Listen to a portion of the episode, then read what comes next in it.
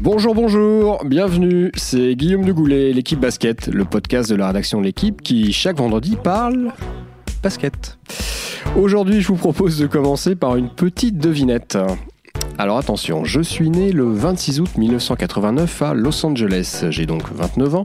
Je mesure officiellement 1m96 pour à peu près 100 kg et j'évolue. Rémi Reverchon? Ah. Toujours pas, non. Indistinctement au poste d'arrière et de meneur depuis 2012 et ma distinction de meilleur sixième homme de la NBA avec Oklahoma City, je fais le bonheur des Houston Rockets avec lesquels je suis devenu la saison dernière le MVP de la ligue. Je suis, je suis... Je suis un barbu. Je suis un barbu. James Harden, bien sûr, merci Lily. Le barbu le plus euh, célèbre des basketteurs, l'un des plus clivants en tout cas. Certains le trouvent arrogant, agaçant, d'autres hallucinant. En témoigne encore son panier pour la gagne face aux Warriors hein, la semaine dernière en prolongation, après une prestation déjà fabuleuse. Ses, stats, pardon, évidemment, parlent pour lui. 34 points de moyenne, c'est le numéro 1 de la ligue. 8,6 passes, c'est le numéro 4. 6 rebonds par match. Bref, c'est du lourd. Euh, Il suffit aussi de se souvenir la manière avec laquelle il a emmené les Rockets en finale de la Conférence Ouest la saison dernière. Mais, eh oui, il y a un petit mais. Il y a ces fameux marchés non sifflés, et puis ces coups de sifflet aussi en sa faveur dès qu'il est effleuré par le moindre coup de vent. Sur le mois de janvier, quand même, je vous dis ça, je vous dis rien, il tourne à plus de 40 points de moyenne et reste sur 14 matchs en ayant inscrit au moins 30 pions, prouesse seulement réalisée par deux boulimiques du shoot, Tracy McGrady et Kobe Bryant. Deux exemples intéressants, pourquoi? Bah parce que le, second a laissé une empreinte gigantesque dans le jeu, l'un des 10 meilleurs joueurs de l'histoire, tandis que l'autre, malgré un talent fabuleux, ne sera finalement qu'une ombre, sans palmarès, même s'il va rentrer au Hall of Fame. Bref, pour se trancher ce débat, à savoir qui est vraiment James Harden, est-ce qu'il sera T-Mac ou Kobe? Je vous propose à tous trois, Liliane Trévisan, bonjour, Bonjour Guillaume, bonjour à tous et à toutes. Xavier Colombani, bonjour, Salut et Max Maled, retour à, à New York. Salut Max Salut à tous de débattre avec moi. Alors, on va parler de Fear the Beer, du roi du step back, bref, de James Harden. 3, 2, 1, début du game, c'est parti.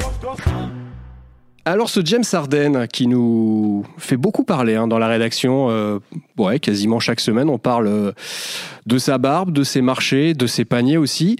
Euh, J'aimerais que vous m'en parliez un petit peu déjà pour me dire ben, qui c'est ce, ce joueur-là, d'où il vient tout simplement? Est-ce que est-ce qu'il a grandi euh, dans une euh, belle famille bourgeoise? Est-ce qu'il vient des quartiers au contraire difficiles? Enfin bref, euh, est-ce qu'on peut en savoir un petit peu plus sur ce personnage qui joue beaucoup de sous-look mais qui ne raconte pas beaucoup son histoire personnelle, Liliane? Oui, c'est vrai qu'il est, il est toujours un petit peu discret ou alors un peu dans la provoque et il ne se livre pas énormément.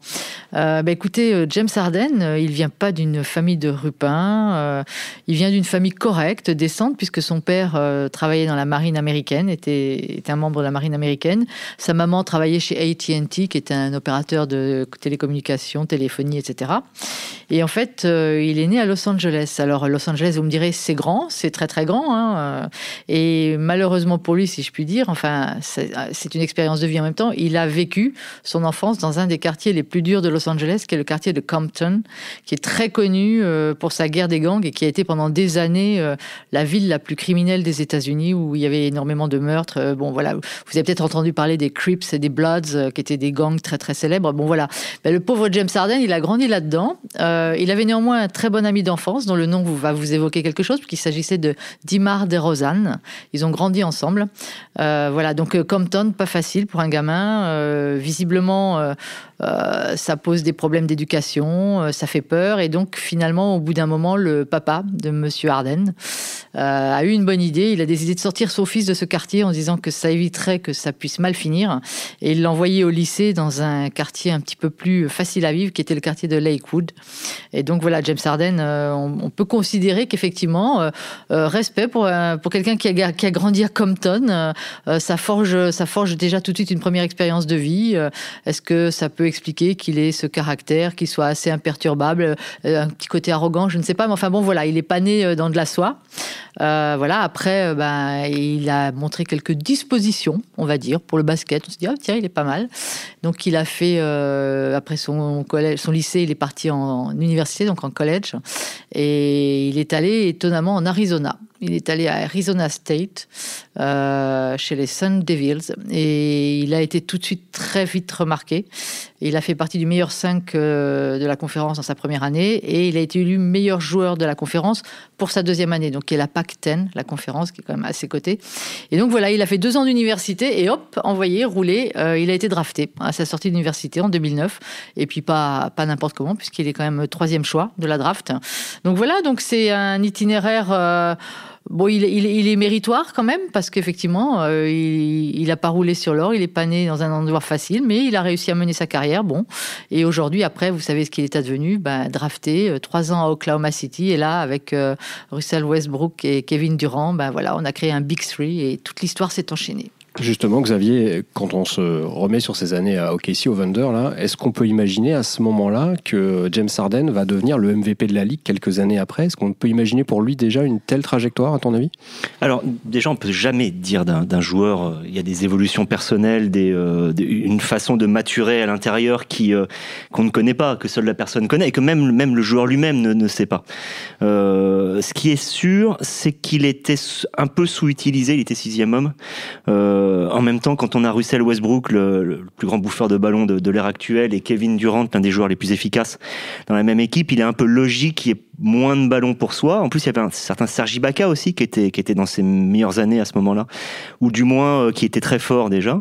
Donc, euh, donc non, on ne pouvait pas prévoir qu'il serait MVP, mais on savait qu'il valait beaucoup plus que ce qu'il avait à Oklahoma City. On savait qu'il avait des choses en main. Euh, après, il a eu la chance d'être pris à Houston euh, par euh, un manager général, Daryl Morey, qui a décidé d'en faire tout à fait autre chose et quelque chose que là, c'est vrai, on ne pouvait pas imaginer, c'est-à-dire le plus grand bouffeur de ballon à la place de Russell Westbrook. Alors il y a ce côté bouffeur de ballon, il y a aussi ce côté, euh, ce look un petit peu dont parlait Liliane euh, tout à l'heure. Cette barbe et puis ce, surnom là, Fear the Beard, euh, il en joue à mort ça, Max, de ce, de ce look James Harden en NBA. Oui, il en joue à mort. Alors la, barbe, il l'a laissé pousser par euh, par flemme euh, à peu près autour de la fin de sa carrière universitaire, donc au début de, sa carrière NBA.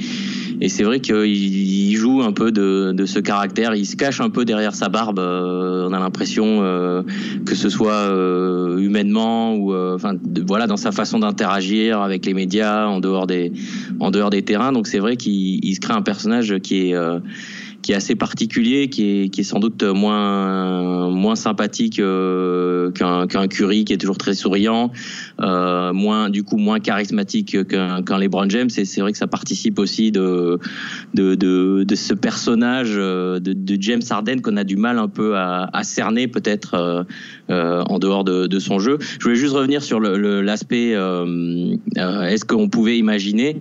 C'est une question que j'ai posée à Tabo Sefolosha qui est désormais à Utah mais qui évoluait donc avec ce Big Three à, l'époque à Oklahoma City. Et quand j'avais posé la question justement s'il avait imaginé qu'il jouait avec trois joueurs qui pourraient tous les trois devenir euh, MVP de la ligue, euh, en fait ça ça le surprenait pas du tout pour euh, pour James Harden. de, de, de, ce que lui avait vu à Oklahoma City avec le Thunder, il n'était pas du tout surpris que Harden soit devenu MVP de la ligue. Ça le surprenait un petit peu plus pour Russell Westbrook en fait. Voilà donc c'était pour ceux qui évoluer au plus près de lui, euh, cette arrivée à, un tel niveau n'est pas euh, forcément surprenante.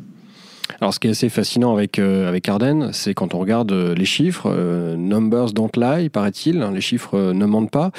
Xavier, je crois que tu as, bossé un petit peu justement sur les, chiffres qu'entoure James Harden. tu peux nous en dire un petit peu plus parce que je crois que c'est assez éclairant contrairement à, la présentation que j'en ai faite tout à l'heure. Il est meilleur marqueur, il est quatrième meilleur passeur, mais toi, tu avais un, un, gros bémol, je crois, à apporter. Ah bah oui, bah par exemple, quatrième meilleur passeur avec 8,6, certes. 85e par contre au ratio passe décisive, balle perdue. Personne ne perd autant de balles que lui, mais là je parle pas de la saison, je parle de l'histoire. Il a 5-8 par, euh, par match. Euh, les arrières euh, qui font le jeu de Michael Jordan à Allen Iverson, en passant par Tracy McGrady justement, ont toujours perdu beaucoup de ballons. Ça, va avec le jeu, mais lui il a, il a atteint des niveaux qu'il n'était pas jamais vu. Même par Russell Westbrook, l'année ou la première année où il fait ses triple doubles, alors que cette année-là euh, Russell Westbrook fait ce qu'on appelle le plus grand usage rate de, l'histoire, c'est-à-dire qu'il joue plus de 4 actions sur 10 de son équipe. En gros, il joue un, ballon, sur deux de son équipe. Et, même malgré ça, euh, il perd moins de ballons. James Harden en perd encore plus. Mais c'est un choix. C'est un choix de Daryl Morey de dire euh, tu fais ce que tu veux, puisque d'abord, Daryl Morey, lui, c'est un passionné de stats, et il a compris certaines choses, c'est-à-dire qu'il y a des moments où il faut pousser les logiques. Par exemple, shooter à trois points tout le temps. D'abord, si votre pourcentage est à peu près moyen, vous marquerez plus que si vous shootez bien à deux points. C'est mécanique. Trois fois un certain nombre égale plus que deux fois un nombre un peu plus grand. Là, c'est pareil, c'est à partir du moment où il est très fort en un contre un, faites-le jouer d'un contre un tout le temps, tout le temps, tout le temps, tout le temps. D'abord, comme il est un peu meilleur que les autres, en termes de, je veux dire, d'efficacité, hein. il est largement meilleur en termes de talent, mais un peu meilleur en termes d'efficacité, et eh ben, résultat, ça donnera des choses un peu plus, un peu plus bonnes.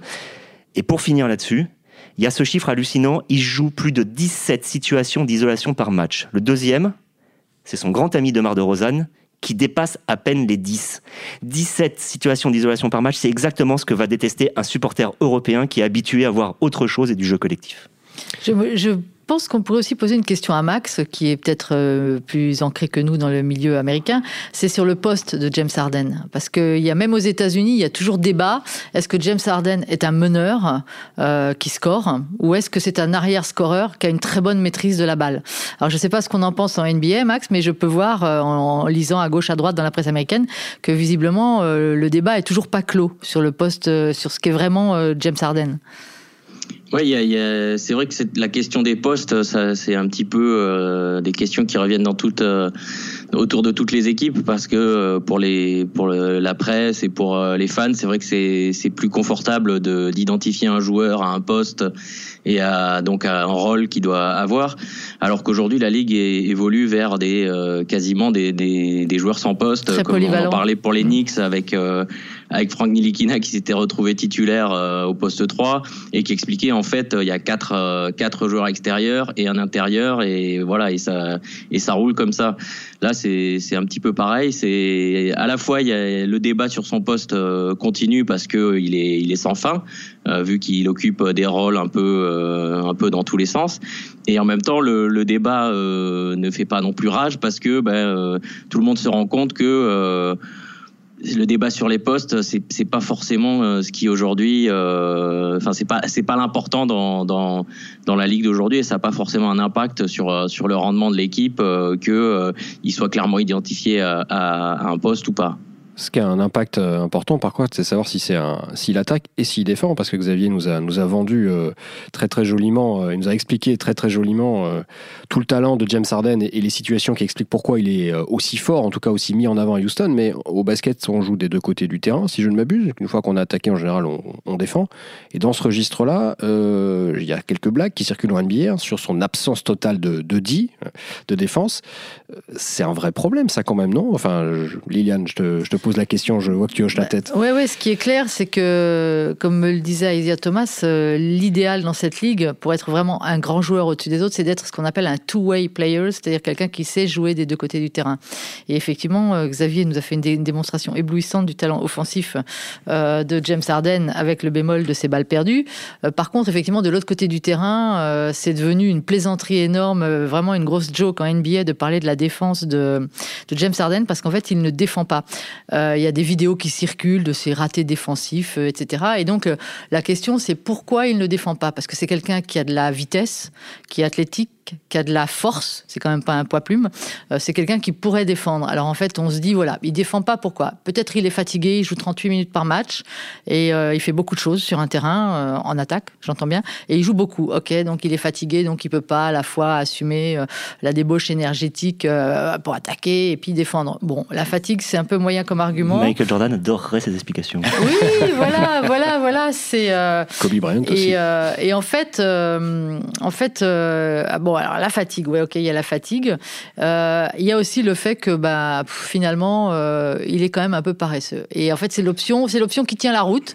C'est genre, il pourrait bien, mais franchement, il n'a pas tellement envie. Et c'est quelque chose qui ne l'intéresse pas. C'est euh, ce que laissait déjà entendre Kevin McHale, qui l'a coaché avant et qui disait, bah, de toute façon, à ce niveau-là, voilà, il n'est pas très concerné, etc. Donc, en fait, on peut considérer qu'il a l'arrogance de dire, bah, écoutez, moi, avec tout ce que j'apporte en attaque, j'estime qu'on peut me euh, laisser un petit peu euh, euh, en, marge de la défense.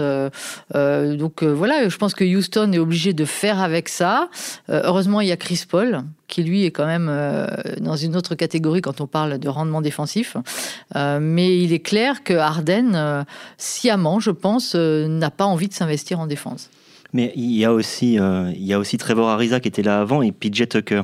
Les, équipes qui ont cinq forts défenseurs sur le terrain ensemble, elles sont quand même extrêmement rares. En gros, elles sont à Détroit ou à Détroit, euh, historiquement.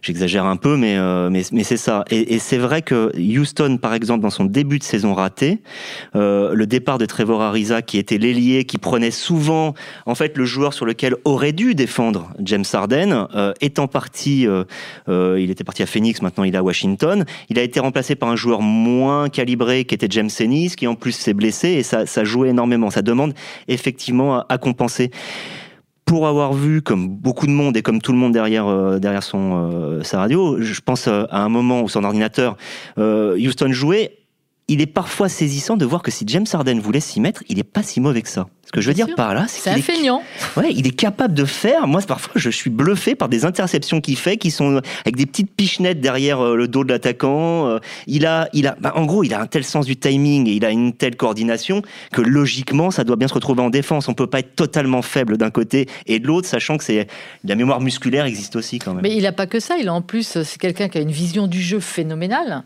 euh, comme on atteste ses passes et sa façon effectivement de pouvoir créer du jeu pour les autres. Il a une vision du jeu exceptionnelle. Il a donc un sens de l'anticipation et de la lecture de jeu. Et tout ça, ce sont des choses qui permettent de défendre. Eh ben non, mais ça, ça, le pousse pas à défendre pour autant. Donc effectivement, le, l'option qui est très favorisée dans, la ligue et par tous les observateurs du basket, c'est qu'en fait, il est paresseux et que ça l'intéresse pas et que c'est juste un manque d'effort. Voilà, il ne veut pas faire l'effort. Et quand il le fait, il paraît quand même que parfois, moi, je n'ai pas encore vu, mais je ne regarde pas tout le temps non plus, mais il y a des séquences où effectivement, il peut être un peu bluffant euh, sur quelques secondes de défense. Euh, on tombe des nues en se disant ah mais oui quand même il peut faire ça quoi. Voilà, il... a fait une superbe interception de la tête euh, sur Giannis. il a dit lui-même qu'il aurait adoré voir l'action. Il faut le noter. Non, mais on, l'a vu faire aussi cette, euh, cette euh, euh, forcer ce ballon perdu sur bah, des Rosanne encore à l'aveugle. Quoi, il, fait semblant de, de, se désintéresser de l'action et pendant que des Rosanne monte, monte au cercle, il, lui fait tomber le ballon. Donc c'est vrai que c'était c'était assez marrant. Ça ça a déclenché énormément de, de, de, tweets, de réactions sur les réseaux sociaux que quand il voulait, il pouvait jouer en défense. Est-ce qu'avec James Harden, euh, il n'y a pas aussi une problématique avec les arbitres? Alors on a parlé de sa, défense euh, suspecte, euh, il y a parfois des, je le disais en introduction tout à l'heure, des marchés où il fait 4, 5, 6, 7, 8, 12 pas pour aller au panier. Et puis il est souvent sifflé quand même dès qu'il touche, dès qu'il est touché, pardon. On lui siffle beaucoup de fautes, beaucoup plus qu'à d'autres. Il y a son fameux step back dont il use et abuse, ce qui a valu l'autre jour à, Stephen Curry une petite joke à, l'endroit du, corps arbitral, parce qu'on lui a sifflé un marché qu'on n'aurait sans doute pas sifflé Arden. Bref. Max, est-ce que tu as le sentiment, toi, qu'il serait, un peu à l'instar de ce qu'on disait autour de Shaquille O'Neal dans les années 2000, qu'il serait arbitré différemment, James Harden? Bah, c'est la sensation. Euh, oui, c'est un peu la sensation qu'il y a, puisque le, le, geste euh, de Curry dont tu viens de parler est très révélateur de ça aussi au sein des, des autres joueurs. Hein, c'est pas seulement une, une perception extérieure. Euh, voilà, donc il y a, y a, cette sensation qu'il il est arbitré différemment. Après. Euh, je crois que c'était l'an dernier, j'avais lu aussi des explications disant qu'en fait ça il y a aussi sa gestuelle qui, qui correspond quelque part exactement à euh, ce qu'il a décrit dans les, dans, dans les règles et les, on va dire les livres d'arbitrage pour, pour euh, résumer. C'est-à-dire qu'il il, il, donne vraiment exactement euh, à voir à l'arbitre ce que l'arbitre euh, va chercher dans, une action pour savoir s'il y a faute ou pas. Alors que d'autres joueurs vont pas forcément le, faire euh, de, son niveau, vont pas le faire de manière aussi euh, nette. Et donc c'est ce qui fait que aussi il a plus de coups de sifflet. Il, a une gestuelle qui convient parfaitement à l'œil arbitral. Ça a été résumé d'une phrase. Par Marcus Smart, qui est un des meilleurs défenseurs de la ligue, qui a dit, et je trouve ça assez intelligent, James Harden flop en attaque exactement comme je flop en défense. C'est-à-dire que voilà, il sait, c'est ça, il sait exactement faire ce qu'il faut pour mettre les arbitres dans la poche. Après, il y a deux choses, je pense qu'il faut vraiment prendre en compte très importantes. La première, euh, les forts attaquants, c'est normal, impressionnent les arbitres qui se disent toujours que s'il y a une situation litigieuse, c'est probablement lui qui avait, enfin c'est probablement l'attaquant qui avait raison, le défenseur qui avait tort, par habitude, par habitude de ce talent-là. Et ça a toujours été comme ça avec les forts joueurs. La deuxième chose qui joue énormément, c'est qu'il dribble beaucoup. J'ai une autre stat là-dessus. J'ai une autre stat là-dessus qui est hallucinante. Euh, avant de marquer un 3 points, en moyenne, euh, James Harden a dribblé 8 fois. En, NBA, la moyenne, normalement, c'est 1,1. Chez, chez, Stephen Curry, c'est moins de 2 dribbles avant de marquer un 3 points. Lui, c'est 8. Or, Kyle Kuzma, euh, dans, je l'avais vu ça dans ESPN, avait résumé ça très bien. Il dit c'est quasiment impossible de défendre sur quelqu'un qui dribble 20 fois. C'est-à-dire qu'il y a un moment, au niveau de la concentration, des appuis et des appuis, c'est juste totalement crevant, quoi. Il y a un moment, on lâche, quoi. Surtout quand le mec est, un des plus forts. Dernièrement, le panier qui marque contre Golden State, le panier décisif, il faut voir la façon dont il fait le step back juste pour récupérer la touche. Et la façon dont il repart, il met Clay Thompson, qui est tout sauf un faible défenseur, à deux mètres d'un seul coup. Donc on voit le shoot, mais ce qu'on voit surtout, c'est des marquages. Mm. Oui, il est, il est aussi avantagé par les nouvelles règles hein, euh, en NBA qui font effectivement que c'est de plus en plus difficile de défendre aujourd'hui euh, sur tout le monde, enfin encore à fortir encore plus sur un joueur hyper talentueux comme ça qui sait tout faire et qui effectivement c'est beaucoup drivé, beaucoup dribblé, qui attaque beaucoup comme ça. Et euh, j'ai trouvé une stat aussi, enfin bon voilà, on sait tous aussi qu'à part le flopping, les détracteurs de Harden lui reprochent d'être tout bonnement juste un chasseur de fautes. Voilà, sa stratégie de jeu c'est chasser les fautes. C'est pas très glorieux, mais bon a priori ça marche. Par contre, oui, j'ai trouvé sur un site que je vous recommande, qui est un site de statistiques euh, assez euh, original, qui s'appelle Nylon Calculus. Ils se sont livrés à une petite analyse entre 2016 et 2019 sur les joueurs de NBA qui avaient provoqué le plus de fautes à trois points. Donc, qui avaient pris des paniers euh, sur fautes à trois points. Évidemment, qui est le premier Je vous le donne en mille. C'est James Harden qui a provoqué 225 fautes sur des tirs à trois points. Et le deuxième, il est derrière, juste, enfin, il est, pas, il est derrière, mais il est loin. C'est Damien Lillard qui a 81 fautes provoquées. En troisième, je vous donne le classement, il y en a 5, c'est Lou Williams avec 78 fautes. En quatrième, Kemba Walker, 68 fautes provoquées. Et le cinquième, c'est Stephen Curry qui n'a provoqué que 55 fautes sur des tirs à trois points. Donc on le voit effectivement, il y a une qualité exceptionnelle de James euh, pour aller de James Harden pour aller chercher ses fautes.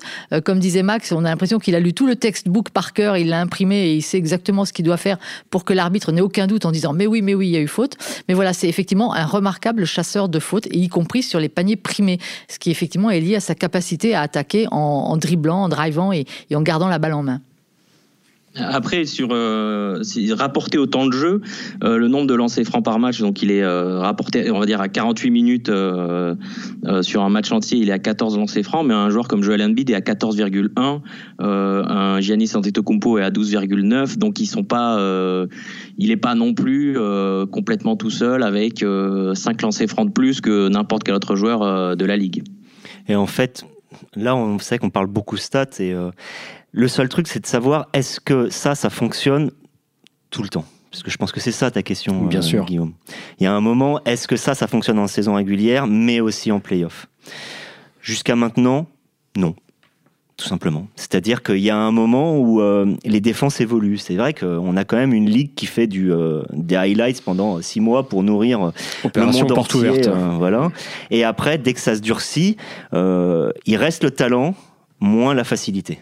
Et, là, ça change tout parce qu'il y a un moment où euh, on peut pas gagner en faisant euh, trop d'erreurs, basiquement. Tu devances, euh, as devancé ma, ma, question suivante. Mais il a déjà un titre de MVP. Est-ce qu'il en mérite un deuxième? Est-ce qu'il est, pour le dire autrement, aussi fort, plus fort que LeBron James, que Giannis Antetokounmpo, que Kevin Durant, que Stephen Curry? Ou pour poser la question autrement, est-ce que si demain vous étiez GM d'une franchise, est-ce que votre premier choix se porterait naturellement sur James Harden? Max, tu es à New York, tu es le nouveau patron des Knicks. T'es le nouveau GM. Euh, ton premier tour de draft. C'est totalement possible. Hein. Il suffit que je, sois un peu sympa avec James Dolan et puis, euh, et puis c'est parti. Oui, mais est-ce que tu euh, prendrais James Harden en numéro 1 pour rebâtir les Knicks et les porter à nouveau au titre 50 ans après?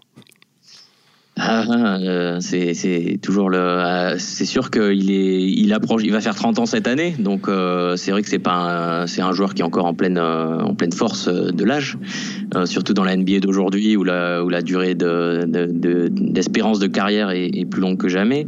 mais c'est vrai que face à un Giannis Antetokounmpo qui est, qui est plus jeune, qui est plus complet, mais à qui il manque justement ce que Arden a, le, le 3 points, le shoot extérieur et c'est difficile. Euh, je, pense que la plupart des gens prendraient un Tetocumpo pour une question d'âge. Euh, euh, sans, sans voilà parce que bah, tout simplement il, peut jouer plus longtemps pour pour l'équipe et donc lui permet d'être au sommet beaucoup plus longtemps.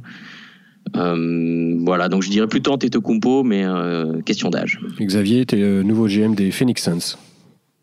Euh, non, je ne suis pas Gaëtan Scherer. oui, je sais, c'était une petite efficace. euh, non, moi je prends Kevin Durant, mais euh, voilà, on est sur quelque chose, sur un débat James Harden, mais moi je dis, pour moi, Kevin Durant est la, le prochain joueur qui normalement par lui, euh, en étant option numéro un, peut faire gagner un titre après LeBron qui va finir par décliner à un moment. Mais pour l'instant, on le sait pas encore parce qu'il joue dans la meilleure équipe de la NBA avec des superstars, dont Stephen Curry, qui est peut-être l'autre meilleur joueur de la NBA avec LeBron. Mais je prendrai pas James Harden pour une raison très simple, c'est que ça oblige, quand on est, quand on joue avec James Harden, on est obligé d'être un role player à côté. Et je pense qu'il y a un moment où tout simplement, il faut, euh, pour, pour être champion, il faut avoir du caractère, il faut, faut être, faut avoir pris l'habitude de de, prendre des shoots à la fin. Il faut avoir plusieurs options. Ça ne veut pas dire avoir plusieurs stars. Ça veut dire avoir plusieurs options de joueurs capables de gagner. Or, je pense que James Harden a un côté annihilant envers les autres. Et c'est ça le problème. Euh, et, le symbole, c'est peut-être qu'ils ont pris Chris Paul d'ailleurs euh, pour être le numéro 2, qui est justement le joueur qui ne fait jamais rien en, en playoff, comme si personne d'autre ne voulait venir jouer. Et finalement, le seul qui avait voulu venir jouer, c'était Carmelo Anthony. Et euh, c'était bien un symbole, c'est qu'il est reparti parce qu'il ne valait plus rien. Voilà. Donc, Mais justement, Chris Paul, c'est au début, quand on, quand on a su que Chris Paul allait avec Houston prenait Chris Paul, tout le monde a un peu hurlé en disant c'est n'importe quoi, c'est une erreur, et puis ça va pas pouvoir jouer, Harden avec Chris Paul, etc. En fait, pour l'instant, ça tient la route, quoi. Ça tient la route parce qu'on a Chris Paul qui est quand même plus effectivement un excellent joueur défensif, euh, qui est capable, on, va dire, de faire un peu peut-être ce que Harden ne veut pas faire, et qui accepte pour l'instant de ne pas être le dépositaire du jeu, de ne pas être la première option, etc.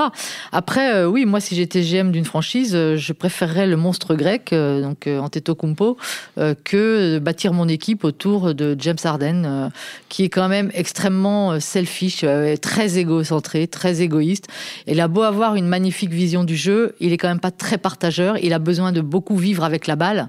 Et pour moi, c'est quand même euh, un moment où il faut justement, quand ça devient dur en playoff, quand les défenses sont beaucoup plus difficiles, comme le disait Xavier, que la facilité n'est plus là, il faut quand même avoir d'autres options. Et ces autres options-là, dans l'ombre de James Harden, elles peuvent pas vivre, quoi. Elles peuvent pas vivre et elles vont pas se révéler tout de suite en playoff en disant, bah, écoute, James, tu prends un peu moins de possession, un peu moins de tir et tu laisses un peu plus la balle à machin. C'est compliqué. C'est un joueur compliqué à gérer. Euh, euh, voilà. Après, il a quand même été en finale NBA. Hein avec, euh, en 2012. Mais dans un rôle qui était totalement. Oui, dans un rôle différent. ouais. Mais bon, euh, voilà. Après, effectivement, il prendra une autre dimension si un jour il est champion NBA. C'est sûr que pour l'instant, c'est un monstre de jeu, mais euh, pour l'instant, voilà, il est un peu comme Chris Paul qu'on pourfend euh, à tort et à travers parce qu'il n'a jamais rien gagné, mais il n'a toujours rien gagné non plus. James Harden, à part son titre de MVP, qui est une récompense individuelle. Il y a un seul joueur qui dirait l'inverse de ce qu'on vient de dire, c'est Clint Capella. Parce qu'en en fait, c'est assez marrant qu'une capella, c'est un petit peu l'excuse de, James Harden pour dire regardez, je suis collectif. Lors de duo, c'est le duo le plus performant de la NBA en termes de connexion. La passe d'un joueur, le panier d'un autre. Et, euh, et c'est le seul qui arrive. Et c'est peut-être pas un hasard si le joueur qui arrive à jouer avec Harden, c'est un joueur qui tout simplement ne peut pas exister par lui-même. Un joueur extraordinaire, un hein, Clint Capella. Une détente, un timing, un sens du jeu, euh, beaucoup de choses. Et euh, félicitations d'ailleurs à la formation française de l'avoir mis euh, envoyé en NBA et de l'avoir permis d'éclore comme ça. Mais n'oublie pas qu'il est suisse quand même. C'est vrai qu'il est suisse. C'est vrai que oui, c'est vrai qu'il est, suisse. comme... Rendons à la Suisse ce qui est à la Suisse. oui. Et, et oui, oui, oui, non, c'est vrai. Et mais rendons à Chalon ce qu'ils ont très bien fait avec lui. Mais mais non, effectivement, le, le, truc c'est qu'on a l'impression que comme Russell Westbrook, James Harden, on va le voir jouer comme ça pendant 10 ans et sans sans être pour autant à Dominique Wilkins, qui lui était l'incarnation même du joueur qui était spectaculaire mais qui ne gagnerait jamais rien, euh, il y a un peu de peur qu'on se lasse du show James Harden. Et, et, encore plus quand justement on en parle à ce point-là comme ça cette année puisque il est on est dans une saison régulière très particulière où il y avait aucun favori pour le titre de MVP qui se trophée de MVP qui se qui sortait il y, en avait, il y en avait trop en tout cas. Il y en avait trop il n'y en avait pas assez. Et maintenant voilà il a 5 points d'avance sur le deuxième meilleur marqueur donc on va commencer à penser que c'est lui et que c'est logique. Mais paradoxalement ça va un peu agacer tout le monde j'ai l'impression et ça va jouer contre lui vous, oubliez pas un petit peu vite, euh, Max, que les, Rockets étaient en finale de la conférence Ouest, euh, dans la conférence la plus dure, hein, quand même. Euh, et puis qu'ils ont quand même poussé les Warriors, pas au bord du précipice, mais enfin, ils étaient quand même pas méga sereins et que c'est pas si mal quand même, non D'être capable de faire ça. Ils, étaient à, à, deux doigts ou à 27 paniers de suite, montés à trois points de. Non, non, c'est à la fois, à la fois un gouffre et, et très proche, quoi. C'est c'est là où, euh, où quand on, on, le regarde après coup, on se dit ah oui, en fait euh, quelque part ils, ils avaient l'impression d'y être et ils en étaient très loin puisque bah, les Warriors tant qu'on les a pas battus, euh, on les a pas battus. Les, OKC de, de 2016 avec euh, Durant, euh, on sait quelque chose puisqu'ils menaient 3-1 avant de de se faire éliminer. donc c'est très difficile de d'évaluer à quel point ils étaient loin ou proches d'être vraiment en finale.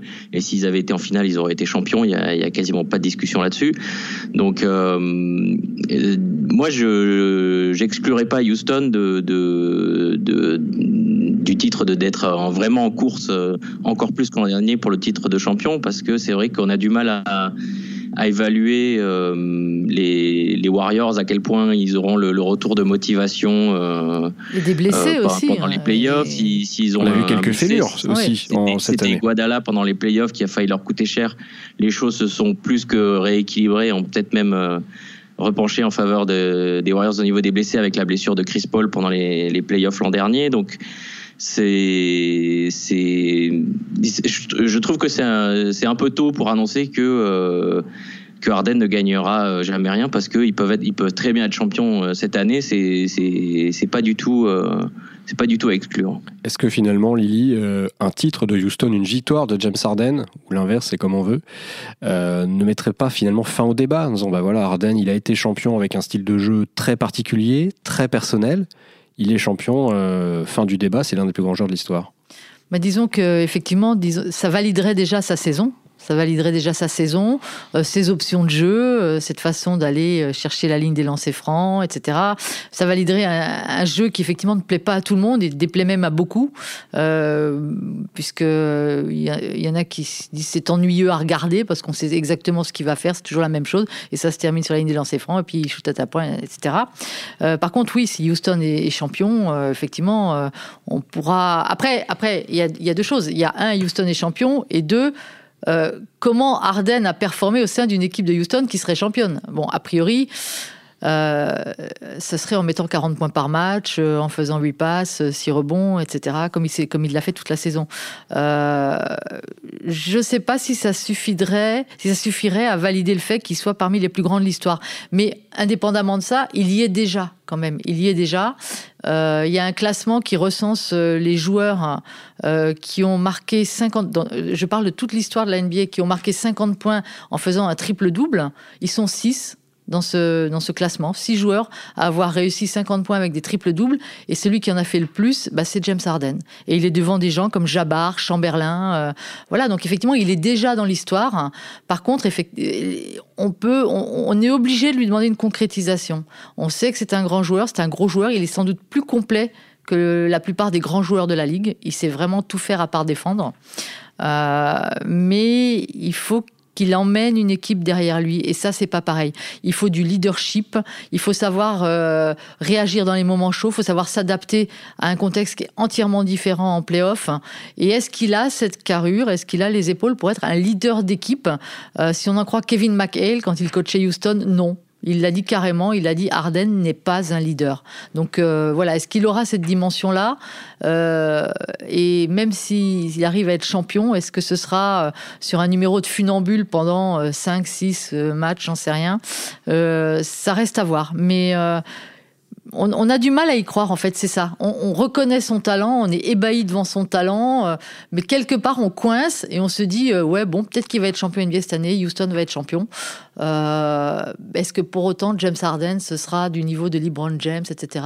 On a du mal à dire oui tout de suite. On a du mal, on a du mal à dire oui tout de suite. Et dans Il y a un truc qui est, assez marrant, c'est que sans doute parmi les gens qui sont pas grands fans de, son style, il y a probablement son entraîneur. Euh, qui euh, est quand même euh, Mike D'Antoni, qui est quand même un coach qui prenait le, le jeu en transition ultra rapide, le, le seven seconds laisse les, les, tirs euh, en début de possession, etc. Alors que James Harden remonte la balle euh, tout lentement, laisse le jeu s'installer en demi-terrain et puis ensuite fait son truc. Donc euh, c'est vrai que ce serait, ça aurait un côté très ironique que les deux qui n'ont rien gagné indépendamment gagnent quelque chose ensemble, alors que le, le, style du joueur correspond sans doute pas à, celui de l'entraîneur. Et est-ce que le style euh, Max de, James Harden plaît dans les salles NBA Quel accueil il a? Est-ce qu'il a un droit à un accueil? On sait que quand LeBron euh, se déplace, euh, ça déplace beaucoup de monde, ça, ça, draine beaucoup de choses. Les gens viennent voir Steve Curry shooter, les gens veulent voir les dunks d'Antetokounmpo. Est-ce qu'ils ont envie de voir les shoots de James Harden? Est-ce que c'est un joueur qui suscite quelque chose dans les stades? Oui, c'est un joueur qui, suscite euh, à peu près la même chose que, les joueurs que tu viens de citer. Qui, c'est un joueur qu'on vient voir. C'est, un des plus gros joueurs de la ligue. Euh, il est peut-être un peu plus euh, clivant entre guillemets que, les autres, mais c'est un joueur, c'est un joueur qu'on vient voir tout autant, qu'on supporte tout autant et qui a une image aussi forte, quasiment aussi forte dans les mêmes eaux hein, que, que tous ces joueurs-là. C'est la barbe, ça. bon, ben, on va tous euh, autour de la table se laisser pousser la barbe. Lydie, bon courage du coup. Ah non, non, merci, ça m'intéresse absolument pas. Mais vous savez que, en fait, euh, j'ai pas été à Houston depuis un moment, mais il paraît que sur la barbe de Harden, il y a des t-shirts, des objets dérivés, euh, des chansons même. Enfin, il paraît que c'est une folie furieuse. Il a, il a laissé pousser sa barbe. Il y en a même qui disent que plus ses stats augmentent, plus sa barbe s'allonge. Comme s'il y avait une relation de cause à effet. J'ai même vu, j'ai même lu, mais attendez, mais ne riez, pas Guillaume. j'ai même lu des déclarations d'un pseudo-chercheur qui disait que oui, euh, pour qu'une barbe croisse à ce point-là, il faut une variation hormonale. Peut-être que ça explique le fait que son jeu euh, grandit en même temps que sa barbe, etc., etc. Mais on, fabule totalement sur la barbe de James Harden et je pense que ça doit bien l'amuser. Ça doit bien l'amuser et, et euh, c'est pour ça qu'il y prend plaisir. J'ai j'ai lu qu'il donnait des interviews sur sa barbe. Je trouve ça cultissime à des sites hipster là où le mec a une barbe comme la sienne et, il avait raconté que d'ailleurs, euh, à part son barbier, personne n'avait le droit de toucher à sa barbe, que personne, même lui, n'osait y donner un coup de ciseau, un coup de rasoir ou quoi que ce soit, euh, qu'il était furieux si quelqu'un d'autre se mêlait de vouloir toucher sa barbe. mais là, on atteint des sommets. Euh, voilà, bref, bon, il joue bien quand même, hein, mais. Bon, Max, ton, prochain défi, aller toucher la barbe de James Harden. Tu feras un selfie pour nous prouver que tu l'as, tu l'as bien fait. Il me reste à moi à vous. L'assurance santé est pas top ici, donc je sais pas si, je vais me risquer. Il me reste à vous remercier, à vous laisser, à vous encourager, à vous laisser pousser la barbe chez vous, bien entendu, et à vous donner rendez-vous la semaine prochaine. Xavier, merci. Lily, merci beaucoup. Merci à vous. Max également, un grand merci. À très bientôt. Bye bye. Merci, merci.